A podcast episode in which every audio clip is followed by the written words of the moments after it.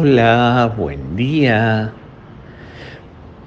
La liturgia de hoy nos invita a meditar el Evangelio de Lucas 10, 25, 37. Es el Evangelio del buen samaritano. Es el Evangelio de aquel encuentro de Jesús con aquel maestro de la ley. Maestro, ¿qué tengo que hacer para ganar la vida eterna? Ya de hecho patiramos desde el planteamiento mismo, como que nosotros tenemos que hacerlo todo y es fruto de nuestro propio esfuerzo. ¿Qué tengo que hacer para ganar la vida eterna? Dame, dame la fórmula exacta. Esto pasaba entre los religiosos de la época de Jesús y no deja también de pasar entre nosotros mismos. ¿Cuántas veces a nosotros en nuestras comunidades nos pasa eso. ¿Qué tengo que hacer para ganar la vida eterna? Muchas veces no lo preguntamos como tal, sino que actuamos como tal, que es más grave todavía. Tratamos de hacer muchas cosas para sobresalir y que Dios nos tenga en cuenta y ganar la vida eterna. Y entonces Jesús le va a decir, ¿qué lees en la palabra? ¿Qué lees todos los días? ¿Qué meditas todos los días? ¿Acaso no lees todos los días la palabra? ¿No eres maestro de la palabra?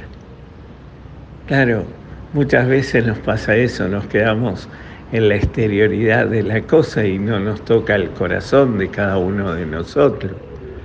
La palabra tiene que, tiene que llenarnos la vida, tiene que cuestionarnos la vida, tiene que meterse en nuestra vida. Y entonces Jesús le va a decir, ¿qué lees en la escritura?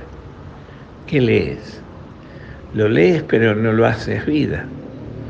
Y entonces él le repite, como loro, los mandamientos, por supuesto. Y entonces Jesús le dice que vaya, que esa, amar a Dios y amar al prójimo, es la gran, la, la, la gran respuesta. Sin embargo, el maestro quiere lucirse todavía. ¿Y quién es mi prójimo? Y allí Jesús le cuenta la parábola del buen samaritano.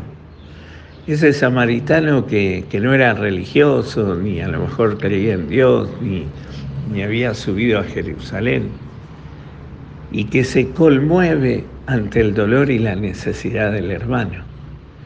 Los otros personajes religiosos que pasan al lado del, del mal herido en la parábola, no, no se detienen, siguen de largo. Siguen muy preocupados por su Dios. Todos suben, suben a Jerusalén a rendir culto. Estaban preocupados por llegar temprano a misa, por no llegar tarde a misa. No va a ser cosa que entren después del, del Evangelio y, se, y no les sea válida para el domingo. Ciertamente eh, Jesús quiere mostrar que aún las personas que no practican nada, pero que se conmueven ante el dolor del hermano, ante la necesidad del hermano, que se conmueve ante que le sacude el dolor del hermano, que el dolor del hermano no, no le pasa indiferente, no lo deja seguir su camino, lo cuestiona, y esto es lo que Jesús quiere enseñarnos. El reino de los cielos son para aquellos hombres que aman a Dios sobre todas las cosas y al prójimo como a sí mismo. Que aman a Dios a quien no ven, en el prójimo a quien ven, diría San Agustín. Y no, le, no les pasa desapercibido. Preguntémonos nosotros que rezamos, que vamos a misa, que cumplimos con todo. ¿Qué tal? ¿Cuánto nos conmueve el dolor y la necesidad del otro? Pidámosle al Señor un corazón sensible, un corazón de carne, como dice el profeta. Arrancaré tu corazón de piedra y te pondré un corazón de carne, un corazón capaz de sentir el dolor del otro. Eso es la caridad. La caridad no es hacer cosas. La caridad no es eh, dar de comer a otro. La caridad no es este, eh, hacer un montón de obras y eso. La caridad es tener un corazón sensible ante la necesidad del hermano, porque veo en el hermano la presencia de Dios y Dios es generoso conmigo.